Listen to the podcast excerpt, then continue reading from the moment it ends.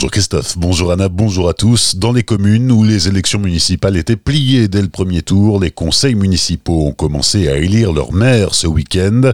Depuis samedi et toute cette semaine, les installations concernent plus de 3 communes sur 4 en Alsace, 477 communes du Bas-Rhin sur 512, 329 dans le Haut-Rhin sur 366. Dans Bac-la-Ville, Claude Holler a été élu samedi, tout comme Marie-Josée Cavodo à Mittelbergheim ou Bernard Fischer à Aubernais qui lui rempile pour un quatrième mandat de maire. Dans le Haut-Rhin, Serge Nicole est réélu pour la troisième fois à Winsenheim. Nicolas Jander a été réélu maire d'Altkirch. Antoine Kleim devient maire de Beblenheim, tandis qu'à Ensisheim, Michel Habig, 73 ans, entame son cinquième mandat. À Erlisheim, près Colmar, Laurent Winkelmüller a également été élu maire. À Orbourvire, tout ne se passe pas comme sur des roulettes. Si Thierry Stobner a bien été élu maire par le nouveau conseil municipal, son adversaire, l'ancien maire Philippe Rogala, conteste le scrutin du 15 mars dernier. Il a déposé un recours devant le tribunal administratif. Sur le front de la pandémie, le nombre de personnes hospitalisées en Alsace continue de baisser. Hier soir, 1217 malades du Covid-19 étaient pris en charge dans les hôpitaux du Bas-Rhin et du Haut-Rhin. C'est 10 de moins que la veille. Une centaine de malades sont en soins intensifs. Un nouveau décès est à déplorer dans le Bas-Rhin. Il n'y en a pas eu dans le Haut-Rhin au cours des dernières 24 heures. Au total, depuis le début de l'épidémie, 1389 personnes sont mortes du Covid-19 en Alsace.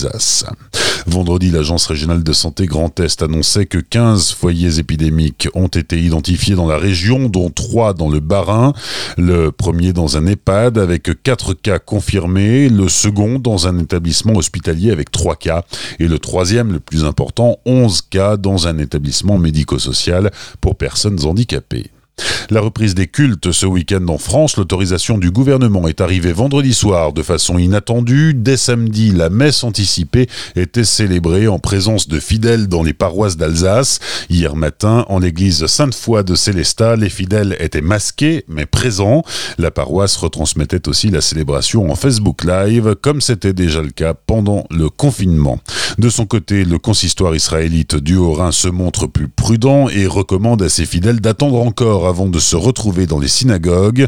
Pour les musulmans qui fêtaient la fin du ramadan hier, les autorités musulmanes d'Alsace ont décidé de ne pas célébrer l'Aïd dans les mosquées, mosquées qui rouvriront progressivement leurs portes à partir du 2 juin.